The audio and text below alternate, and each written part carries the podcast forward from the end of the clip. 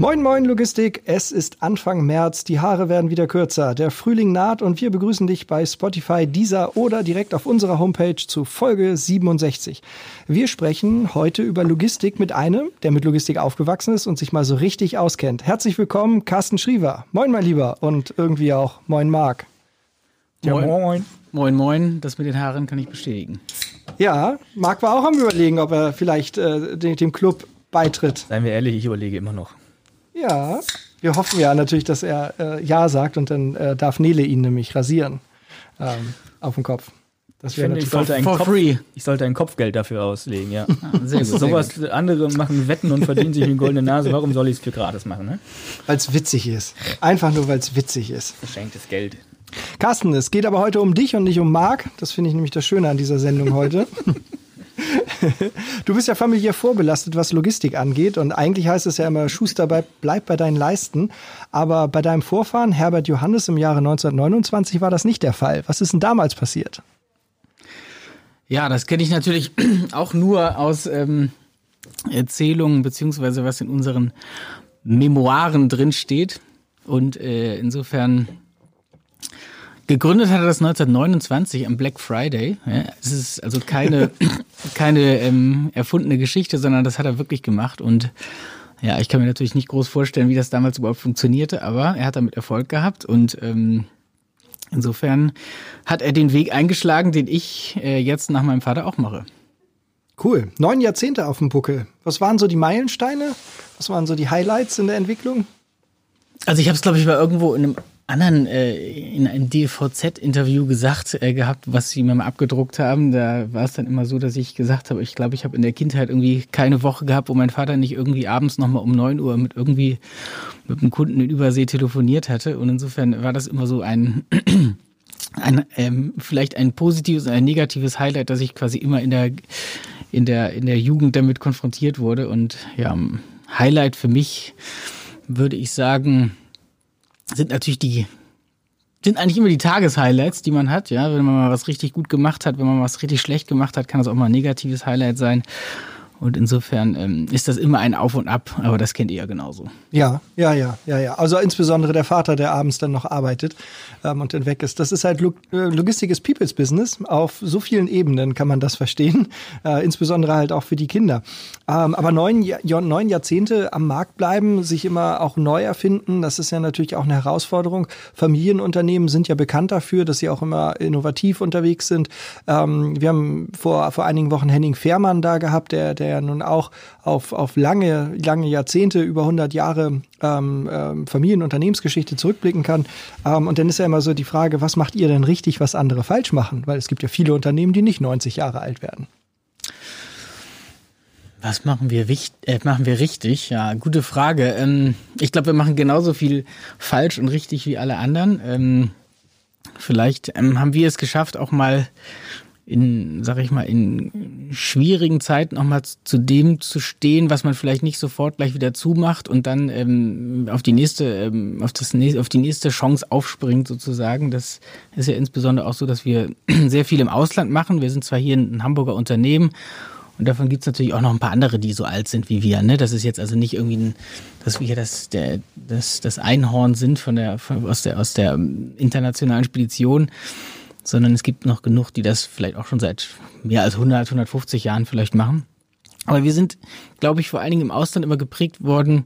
In jedem Land, wo wir sind, war das Land schon mal pleite, hat irgendwie eine Hyperinflation gehabt oder ähm, irgendwie eine Revolution oder irgendwie politische Instabilität und ähm, das ist also in den Ländern da, wo wir sind, in Südamerika halt irgendwie gang und gäbe. Und das hat uns vielleicht auch dazu gebracht, dass wir in Deutschland vielleicht auch mal Rückschläge als äh, in der Unternehmenskultur vielleicht etwas besser wegstecken, weil wir einfach Kummer auch gewohnt sind, aber dann auch mal wieder die Chancen ergreifen können, wenn es dann wieder von Null losgeht. Mhm. Das ist auch eine gute Einstellung. Ja, vor allen Dingen auch langfristig denken, dass man auch weiß, nach der Krise geht es auch wieder bergauf. Manchmal muss man es nur durchhalten und dann. Ähm, genau, es ist, immer, es ist immer nicht.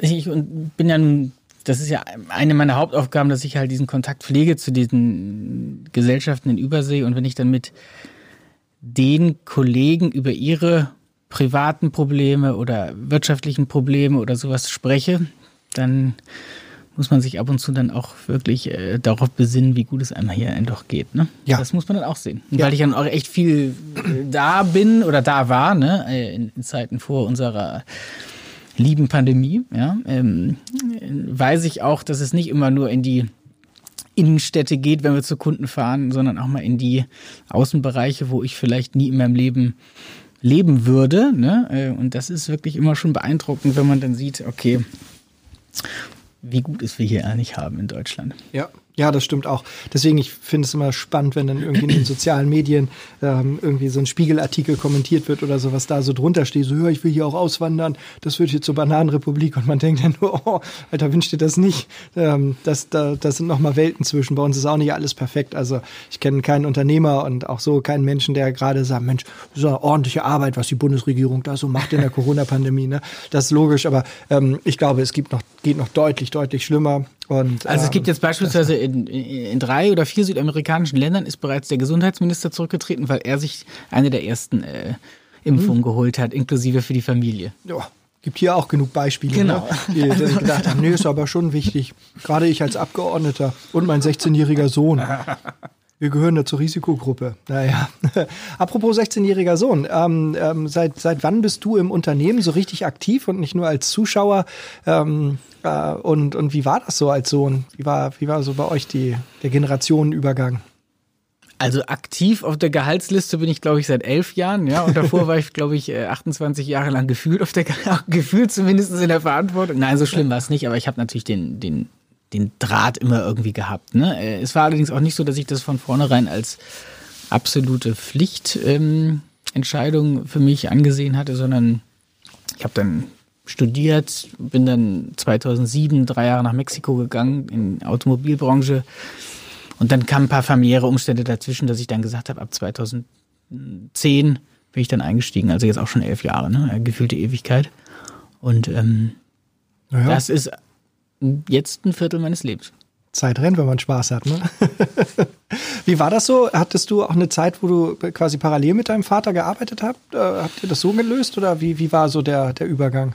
Also er kommt heute noch so ein, zwei Mal die Woche in die Firma, er ist jetzt 78. Ähm, wir haben vielleicht aktiv drei, vier Jahre zusammen gearbeitet, aber mit ziemlichen Freiheiten, die ich hatte, eigentlich die Sachen zu entscheiden, sodass ich, dass wir eigentlich in dem Sinne keine wirklichen Überschneidungsprobleme hatten. Ja, also das kam auch, kam, kam auch deswegen, weil ich natürlich viel in den letzten Jahren halt investiert habe, auch ähm, im Ausland bei unseren Gesellschaften da zu sein, aus, aus guten Gründen. Ne? Ähm, und insofern ähm, verlagerten sich dann auch die, die Entscheidungen auf unterschiedliche Bereiche. Und das war, wir hatten da eigentlich nie einen, sag ich mal, einen Generationskonflikt hatten wir da nicht. Nee. Glücklicherweise, ne? Das Ja. gibt's auch anders. Ähm, manchmal ist es auch, ist es auch gut, wenn man vielleicht auch mal etwas zurückgepfiffen wird.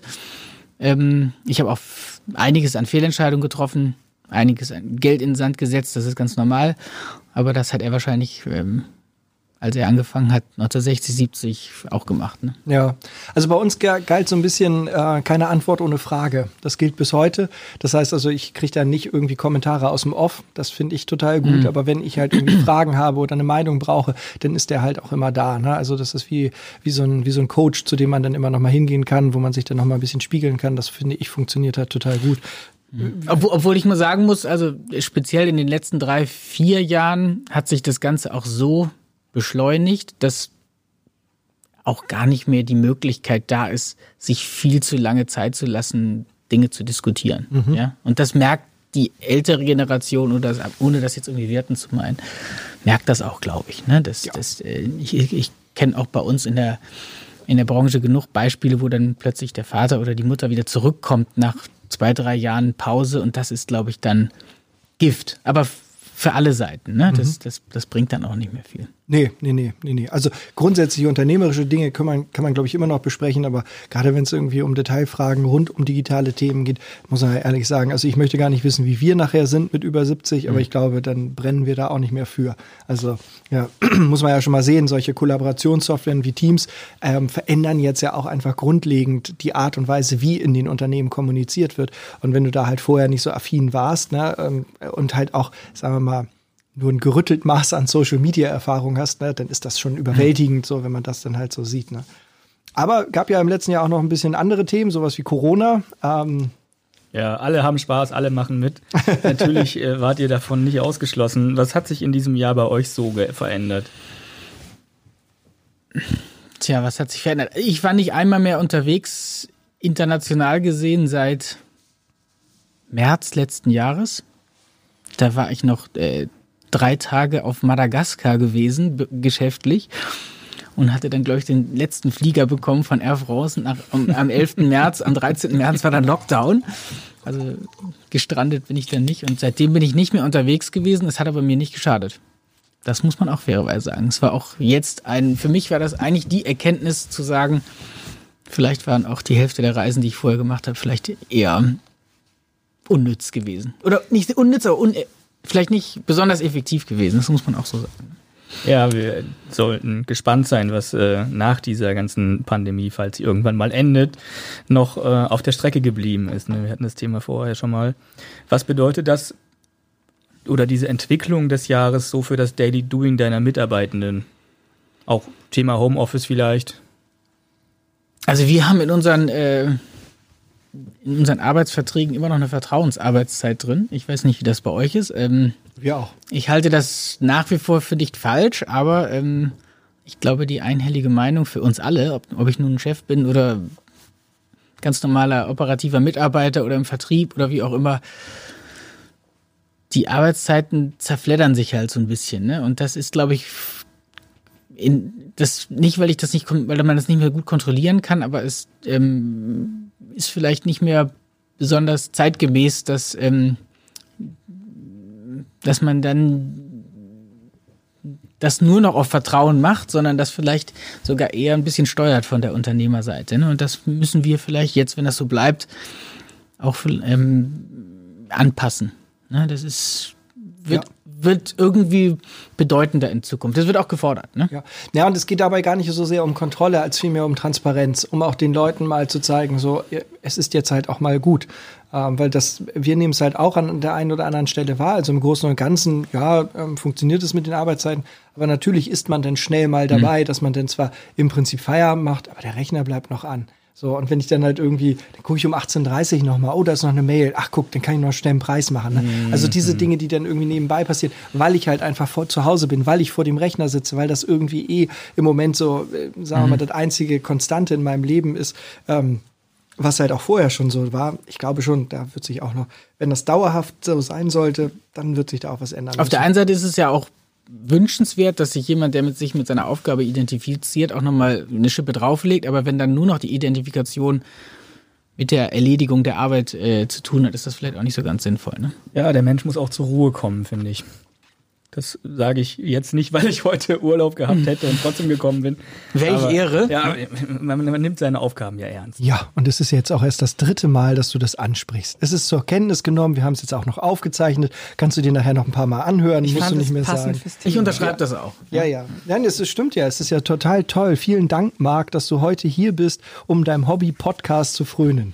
Und ich es gibt wieder was zu trinken. mitgebracht. Ich habe dir Kuchen von meiner Mutter mitgebracht. Das ist kein Wettkampf, Merlin. Den, den Eindruck hatte ich gerade. Arbeitszeit. Sollte nicht äh, Richtung Arbeitszeitmessung sowieso eine neue Maßlegung kommen irgendwie? Habe ich auch gehört von der EU, ne? Aber, ja, aber ja, inwiefern das um. Ja. Ich, ich, wehre mich übrigens auch nicht dagegen. Ne? Ähm, ich weiß bloß, dass ähm, die Auslastung bei uns ähm, bei euch ja genauso wahrscheinlich, auch mal schwankt von einem Tag auf den anderen. Und trotzdem darf man natürlich nicht die Präsenz damit ähm, äh, vernachlässigen. Ne? Weil wenn ich mal nachmittags gefühlt nichts zu tun habe, dann kann es trotzdem sein, dass um 16.30 Uhr die, die Hütte brennt und dann bin ja. ich halt nicht mehr da. Und das ja. geht halt nicht. Ne? Ja.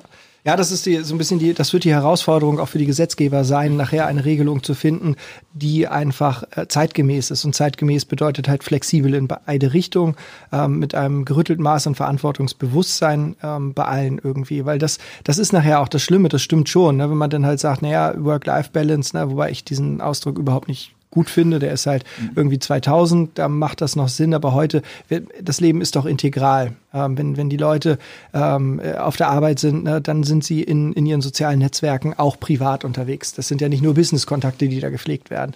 Ähm, man, man kommuniziert irgendwie ähm, zwar immer noch relativ asynchron über WhatsApp oder so, aber trotzdem ist das ja deutlich schneller und deutlich mhm. aktueller, wie, wie heute kommuniziert wird. Und da ist jetzt die Frage, ist das denn jetzt Arbeitszeit oder nicht? Und, und genau das gleiche, wenn ich abends noch mit einem Kunden schreibe, wenn ich mich mit dem irgendwie ganz cool vernetzt habe, ähm, ist das Arbeitszeit oder ist das Freizeit? Was passiert denn da? Also es ist einfach irgendwie integriert ineinander und dafür brauchen wir halt auch ein gewisses Mindset und das muss leider auch ähm, durch, durch das Thema Arbeitszeiterfassung auch irgendwo abgedeckt sein. Weil ähm, am Ende ist es natürlich ich hatte jetzt die Disku auch, auch gefährlich, ja. wenn das nur in eine Richtung abgleitet. Ne? Also wenn wir da nachher in so einer ja. überregulierten Welt wohnen, wo, wo, die, ähm, äh, wo die Flexibilität nicht mehr gegeben ist, dann kann sie zu beiden Seiten nicht mehr gegeben sein. Und das mhm. finde ich brandgefährlich. Also die Digitalisierung mit Homeoffice und so weiter, das bietet wunderbare Möglichkeiten, um wirklich geile Arbeitswelten zu schaffen. Aber wir dürfen uns ja jetzt auch nicht überregulieren. Ne? Das ich hatte jetzt zum. Beispiel die, ähm, die Diskussion mit, mit einigen Vertrieblern bei uns aus dem Ausland, weil wir natürlich auch,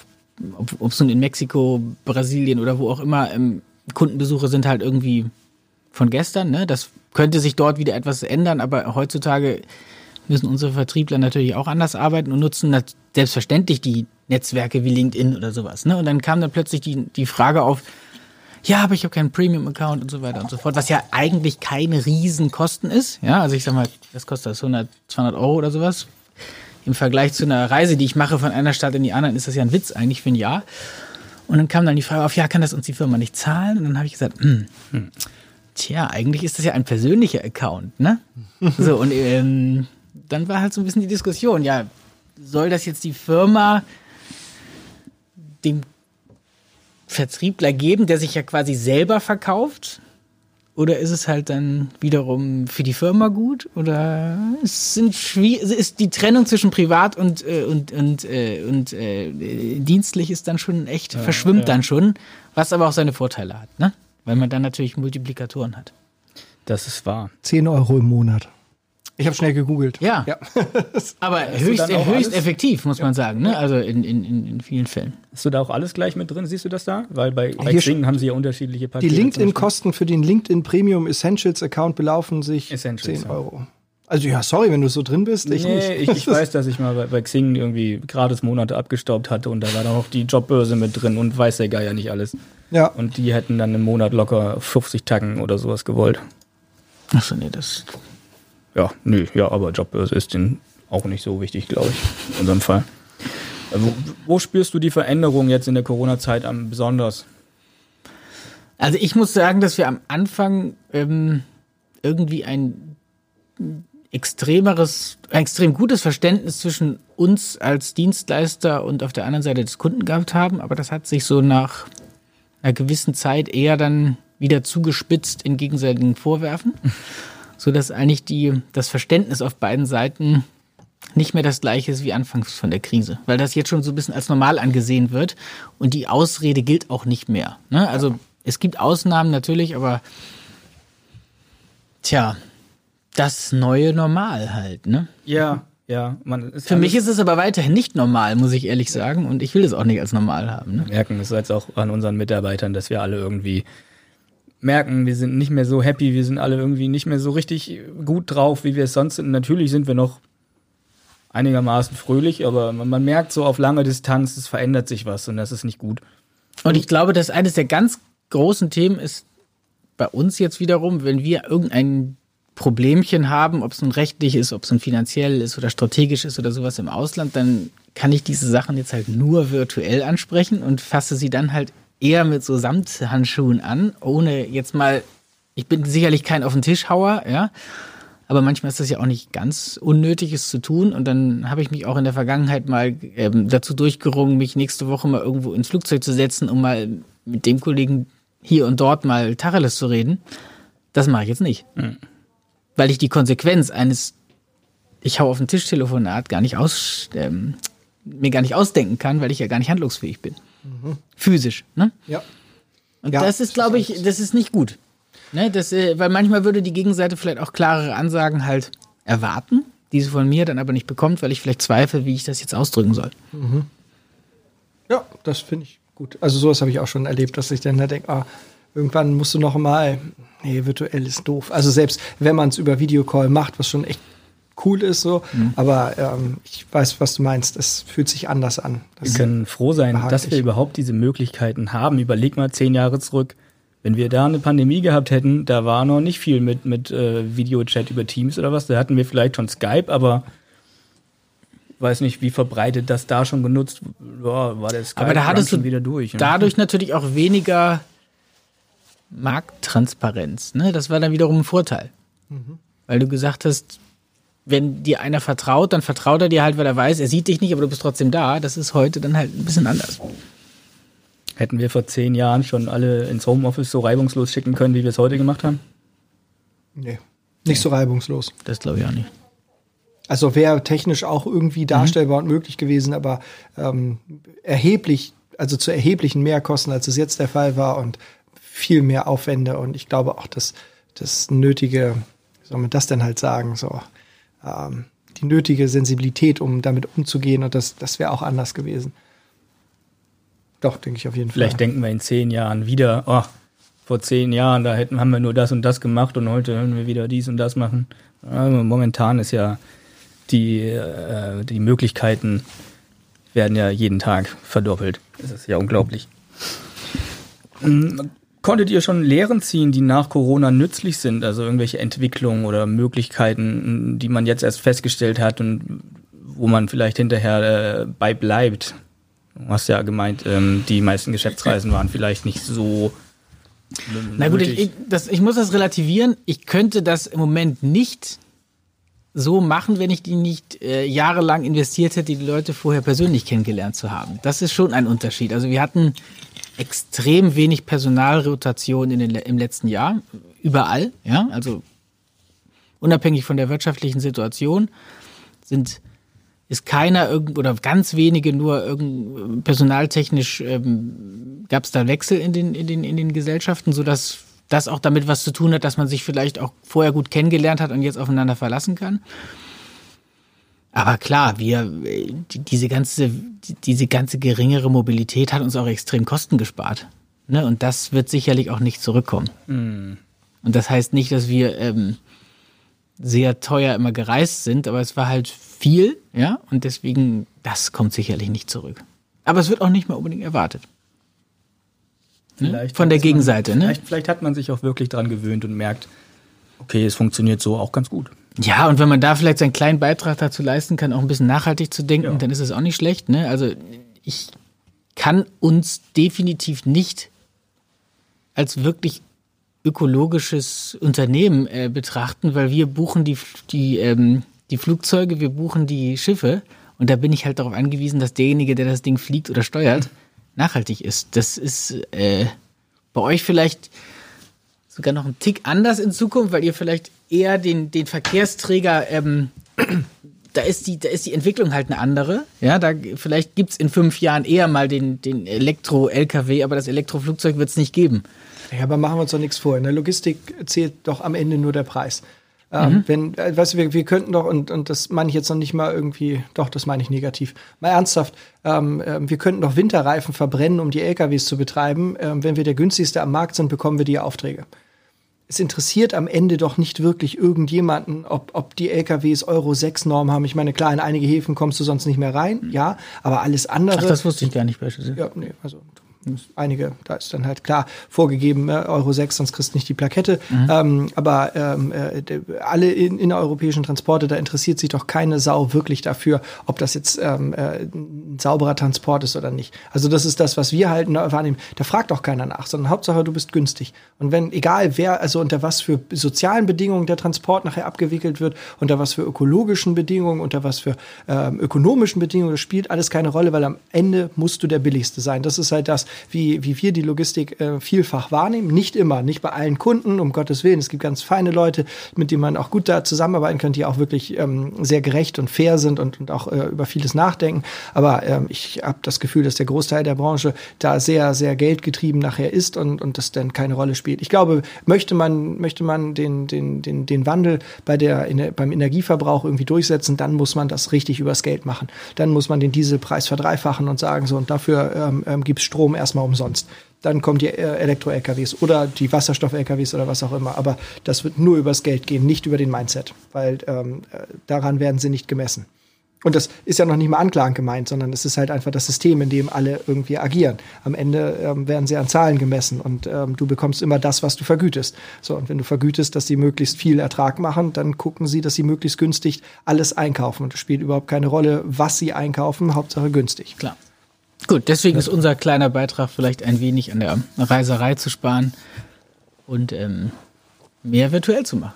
Das betrifft natürlich vor allem den Vertrieb, auch die Geschäftsführung, aber ähm, im Endeffekt ähm, ist die, die Art des Arbeitens wird teilweise wieder so werden wie vorher, dass man halt äh, schon physischen Kontakt mit seinen Kunden oder auch mit seinen Kollegen hat, aber ähm, das wissen wir alle. Äh, ein Zurück zum Vorher wird es nicht geben. Was meinst du, wie lange die Sache noch läuft? Prognose für die nächsten Monate? Ich glaube, dass wir bald mit äh, Impfstoff überschüttet werden und dass dann jeder relativ schnell die Chance hat. Was das dann für die Pandemie an sich bedeutet, das weiß ich jetzt auch nicht. Da lässt man sich ja auch von vielen Meinungen treiben, aber ich glaube, dass das dann irgendwann relativ schnell geht. Glaube ich auch. Die Impfung, ne? Ja, die Impfung. So Ob es dann mehrere Impfungen gibt, das wollen wir noch mal sehen, aber das wird jetzt nicht mehr bis August, September dauern, das glaube ich nicht. Fände es schön, wenn so wäre. Hast du noch Termine im Sommer oder ja, was? Ja, ja, ja. Vor allem der Sommerkörper ist schon fertig, aber dann darf man nicht und. Den ah, ist aber zu Hause so gelassen, ne? der Vorteil eines Podcasts, man kann es nicht nachvollziehen. Das wird erst im Mai ähm, enthüllt, was denn so alles so geht. Wobei ihr macht ja jetzt irgendwie Sport, habe ich mitgekriegt, ne? Ja, wir machen Sport. Ja. Drill Instructor Nele nimmt uns da ziemlich ja. ran. Nele, Nele ja. Ihr zieht die Kräne hier gegenüber äh, vom Hof, oder? Ja, und die LKWs, ja. Ah, ja, okay.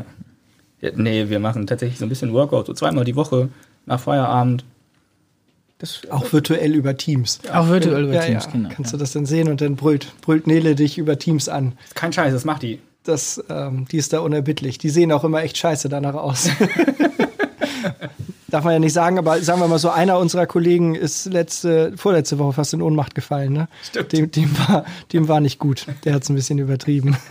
Aber ist das doch auch, er ist dabei, er macht. Ja, ich bin mega kann. stolz auf euch, ist wirklich super. Aber ähm, ähm, wer Wer sich auch manchmal verausgabt und das ein bisschen übertreibt, sind, glaube ich, die Reedereien. Jedenfalls hören wir in den letzten Monaten immer mehr solche Geschichten. Ähm, und deswegen einer, der sich damit auskennt, Carsten, mal ernsthaft, was ist in den letzten zwölf Monaten in der Seefracht passiert? Wir haben es in den letzten Wochen versucht, unseren Kunden irgendwie mal etwas plastischer darzustellen, dass wir so das mal zusammengefasst haben im, im Großen und Ganzen. Ich glaube ja, dass die sich äh, nach vielen, vielen Jahren mal sehr einig sind äh, und, äh, und das auch ein, über gewisse Monate jetzt auch vielleicht mal ähm, ja, durchziehen wollen. Ne? Es ist sicherlich eine kleine Goldgräberstimmung im Moment. Das ist auch okay, ne? Wurde auch, da waren auch zehn Jahre dann davor, die vielleicht ähm, eher nachteilig waren und Hamburg Süd wäre jetzt nicht blau, hätten sie in den letzten Jahren Geld verdient gehabt, bevor sie übernommen worden mhm. sind. Insofern, das muss man vielleicht auch mal so sehen. Aber wenn halt ein Land in der Welt 2020 wächst und alle anderen schrumpfen, dann kanalisiert sich das halt alles auf die China-Ladung und ja, das ist dann, wird dann so verrückt, dass wir, ich habe es mal irgendwie ein bisschen dargestellt gehabt, auch für die Kunden, man kann jetzt aus Südamerika nach China für negative Containerraten exportieren. Einfach weil die Container dort gebraucht werden. Und solange dieses Gleichgewicht halt oder dieses Ungleichgewicht halt da ist, wird sich das auch nicht groß verändern, ne? weil dann ist einfach der Transportstrom geht halt dahin. Und ähm, was das dann weltpolitisch bedeutet, ah, da möchte ich jetzt vielleicht möchte ich jetzt vielleicht nicht drauf eingehen, aber das müssen dann andere beurteilen. Ne? Ähm, äh, Gibt es denn einen Grund? Also warum ist das jetzt so der Fall? Hat das was mit der Pandemie zu tun? Oder ähm, ist einfach so der Punkt, wo ähm, der, der Markt sich so weit, äh, der Markt sich so weit aggregiert hat, dass, ähm, äh, dass halt ähm, entsprechend wenig Wettbewerber dort unterwegs sind, weswegen ein, also wir wollen jetzt nicht von Absprachen sprechen, aber sagen wir mal, dass eine Selbstkoordination stattfindet. Ja, ich glaube, das ist einfach Gewinnmaximierung, ne? Und, äh, und, und da wird dann halt äh, geguckt, welcher Transport besser ist für, für die Gewinnerreichung als, als ein anderer. Und dann geht es eigentlich gar nicht um den Platz, sondern es geht einfach um die Containerverfügbarkeit. Ne? Und das habt ihr im Lkw-Bereich wahrscheinlich auch. Einige, einige Strecken sind halt interessanter als andere. Und dort, wo sie nicht so interessant sind, war halt die Kapazität immer schon knapp. Und wurde auch knapp gehalten, äh, weil vielleicht keiner auf den Zug aufspringen wollte. Ne? Mhm. Und, was, was sind jetzt eigentlich konkrete Auswirkungen für die Industrie? Naja, wir kriegen im, im Export äh, nach USA kriegst du auf die nächsten sechs Wochen keinen Platz auf den Schiffen. So, und wenn dann halt einer aber nur eine drei Wochen Planung hat oder eine vier Wochen Planung hat, dann hat er jetzt halt Probleme, muss dann wieder fliegen oder muss irgendwie warten und wie auch immer. Und das hindert halt den, den, den Materialfluss. Und dann kommt es halt noch hinzu, dass du halt in diesen großen Häfen der Welt, ob es in Los Angeles ist oder wie auch immer, so extreme operative Probleme hast, dass da die Container insgesamt 10, 15, 20 Tage länger beladen sind, weil sie irgendwie vor dem Hafen warten oder nicht ausgeladen werden oder die Lager voll sind, weil sie nicht abverkauft werden und sowas. Und dann hast du halt nicht genug Container weltweit und, äh, und letztendlich sind es dann massive Verzögerungen. Und das ist, das ist in, in, kurzen Worten halt das, wo jeder jetzt mit zu tun hat. Das war auch damals März, April, was weiß ich, letztes Jahr, wo wir da die ganzen Masken hergeflogen haben. In, also wir jetzt nicht, aber, aber die Airlines, da war das das Gleiche. Da hat man kein, kein, kein Luftfrachtkapazität gekommen, weil das genauso war, weil das dann alles nur aus Asien herkam. Und das wiederholt sich jetzt auf den Meeren. Mhm. Ja, spannend. Was bedeutet das für euch? Was hat das für Auswirkungen auf eure Arbeit? Wir, also, wir verdienen das Gleiche, haben aber nur viermal mehr, äh, vier, vier, äh, viermal mehr Aufwand für jeden, äh, für jeden einzelnen Transport. Und das ist halt nervig ne, in der Kommunikation. Ähm, für uns ist es egal, ob der Container 8000 oder 1000 Dollar kostet. Wir kaufen ein und verkaufen. Das heißt aber nicht, dass wir mehr, mehr Marge haben, sondern wir haben extrem viel mehr Aufwand. Ne? Und das ist sehr aufreibend. Und auf der anderen Seite ähm, ist das der Mehrwert, den wir schaffen. Wir können dann nicht sagen, eigentlich ist es ja gut, wenn es kompliziert ist, dann haben wir, dann können wir mehr unter Beweis stellen, aber ich, wie, das wisst ihr auch, ihr könnt nicht einfach die Anzahl der Leute verdoppeln, nur weil ihr mhm. mehr Aufwand habt. Das rechnet sich dann nicht. nee, leider sagen, nicht. Wir können schon, aber wäre finanziell blöd. Wie geht ihr damit um? Also, ähm, das ist ja vielleicht auch das Stichwort Kommunikation so ein bisschen. Das muss dem Kunden ja auch oft erklärt werden, was so passiert. Ist das der Mehraufwand, dass einfach mehr, mehr erzählt werden muss? Oder? Ich glaube schon. Also sowas dient ja jetzt hier auch dazu. Ne? Das hört sich dann vielleicht derjenige an, der, der vielleicht sonst immer nur das am, vom Preis her erkennt, ne? aber eine gewisse Transparenz und, und eine, eine Zusammenfassung im, im größeren Ganzen äh, hilft eigentlich beiden Seiten, ähm, sich intern oder gegenüber seinen Kunden und Lieferanten halt auch zu erklären. Mhm. Ne? Und ähm, das versuchen wir eigentlich schon, weil die Zeit, die wir uns sparen, jetzt äh, nicht im Auto zu sitzen oder irgendwo hinzufliegen, die können wir dann halt auch machen, indem wir solche Formate halt hier aufnehmen oder, oder irgendwelche kleinen Case Studies zu schreiben oder wie auch immer. Und das hilft schon. Ne? Das, ähm, und das wird auch dankend entgegengenommen. Ne? Mhm. Ne? Weil jeder versucht sich ja gegenüber seinem Chef oder gegenüber seinem Kunden auch zu erklären. Und dann nutzt der meine Informationen, sie wieder weiterzugeben. Und schon bin ich irgendwie auch bekannt. Mhm. Hätten wir irgendwann als Branche irgendetwas besser oder anders machen können, um, um das jetzt zu verhindern oder, oder um, um dem so ein bisschen vorzubeugen? Ich glaube nicht, weil jede Dienstleistung ist so austauschbar, dass du, glaube ich, immer oder viele Dienstleistungen sind so austauschbar in den Branchen, dass du eigentlich immer nur der Entwicklung hinterherläufst. Mhm. Ja, ich, ich hätte nämlich so, also ist ja naiv, weil wir haben ja mit Seefracht nichts zu tun. Wir machen Vor- und Nachläufe ähm, unter anderem Und äh, aber wir haben ja auch mitbekommen, dass halt oft so ist, dass man immer zur billigsten Reederei gerannt ist. So und das das Spiel halt äh, über Jahre gedacht bedeutet das ja eigentlich, dass die die Preisspirale irgendwie nach unten angezogen wird und halt auch äh, manchmal äh, ja auch in so einen ruinösen Wettbewerb geführt hat. Ich meine, da sind ja mhm. viele Reedereien entweder pleite gegangen oder sie wurden aufgekauft oder sie mussten fusionieren, weil sie ansonsten vom Markt verschwunden wären. Und da ist ja so ein bisschen die Frage, können wir da jetzt irgendetwas draus lernen? Weil ähm, wir, wir sehen ja Ähnliches, sagen wir mal, bei uns im, im, im Bereich der Nachlauf oder der, der, der Landtransporte ist es ja auch so. Wir haben seit Jahren Fahrermangel, das wissen wir. Mhm. So, und es, ähm, äh, wir kommen mit den Schulungen nicht hinterher, wir kriegen den Beruf nicht interessant oder spannend genug oder menschenwürdig genug. Also das gibt ja verschiedene Facetten davon, ähm, äh, dass es halt mehr Berufskraftfahrer gibt. Und auch da zeichnet sich ja ab, dass ähm, wir über kurz oder lang dort auch einen, einen Wechsel Wechsel von, von einem ähm, Nachfrage zu einem Angebotsmarkt bekommen, ähm, je nachdem von welcher Seite man halt drauf guckt. Ne? Aber ich glaube schon, dass sich, wenn sich das so weiterentwickelt, in den nächsten fünf bis zehn Jahren auch da natürlich eine ganze Menge entwickeln wird, weil ähm, äh, die, die EU-Erweiterung ist jetzt mehr oder weniger abgeschlossen. Es ist illusorisch zu glauben, dass jetzt in den nächsten fünf bis zehn Jahren die Ukraine oder Weißrussland oder so. Und dadurch wird der Markt auch nicht viel größer. Nein, nein, nein, nein. Aber das, das war ja das, was uns in den letzten 20 Jahren, die EU-Osterweiterung hat ja immer für, für neue Transportkapazitäten gesorgt, einfach günstiger aus dem Osten, wenn man das mal so platt sagen möchte. Und damit ist ja jetzt Schluss. Das heißt, die Fahrer, die jetzt immer weniger werden, können nicht mehr kompensiert werden. Auch da werden natürlich die Preise steigen müssen. Ähm, und auch da könnte das natürlich sein, dass der Markt kippt und ähm, irgendwann das so ist, dass sich der Unternehmer aussucht, für wen er denn fahren möchte. So wie das jetzt ja auch im, im ich dachte, das ist schon fast so, oder? Wir sind auf einem guten Weg dahin, ja. ja. Also gute Unternehmer können sich das natürlich aussuchen. So. Und ähm, äh, das wird aber nach noch viel mehr werden und, und vor allen Dingen konstanter werden, wie wir das jetzt ja auch mit den Reedereien erleben. Weil ich glaube nicht, dass sich da äh, irgendwie in den nächsten sechs bis zwölf Monaten irgendwas dran ändern wird. Es sei denn, es gibt jetzt alternative Modelle, wo sich, sagen wir mal, Seefrachtspediteure zusammenschließen und selbst irgendwie ein Schiff chartern und sagen, ja, komm, ja, für das, das Geld ich, können wir das, auch machen. Das haben wir ja alle mit, mit großem Interesse gelesen. Ich fand das auch super kreativ. Ich fand das äh, toll, dass das überhaupt mal jemand in die Hand nimmt, aber der Aufwand, der dahinter steckt, äh, ein Schiff zu oper operativ zu, zu übernehmen und äh, das ganze Vertragswesen, ich glaube, das macht nur Sinn, wenn du es wirklich dann regelmäßig machst. Ne? Also insofern, das. Ja, aber wenn der Preis aber ich finde ich fand es vom, vom Preis her sicherlich, aber ich fand es von der, von der Initiative genau richtig. Das muss man schon sagen.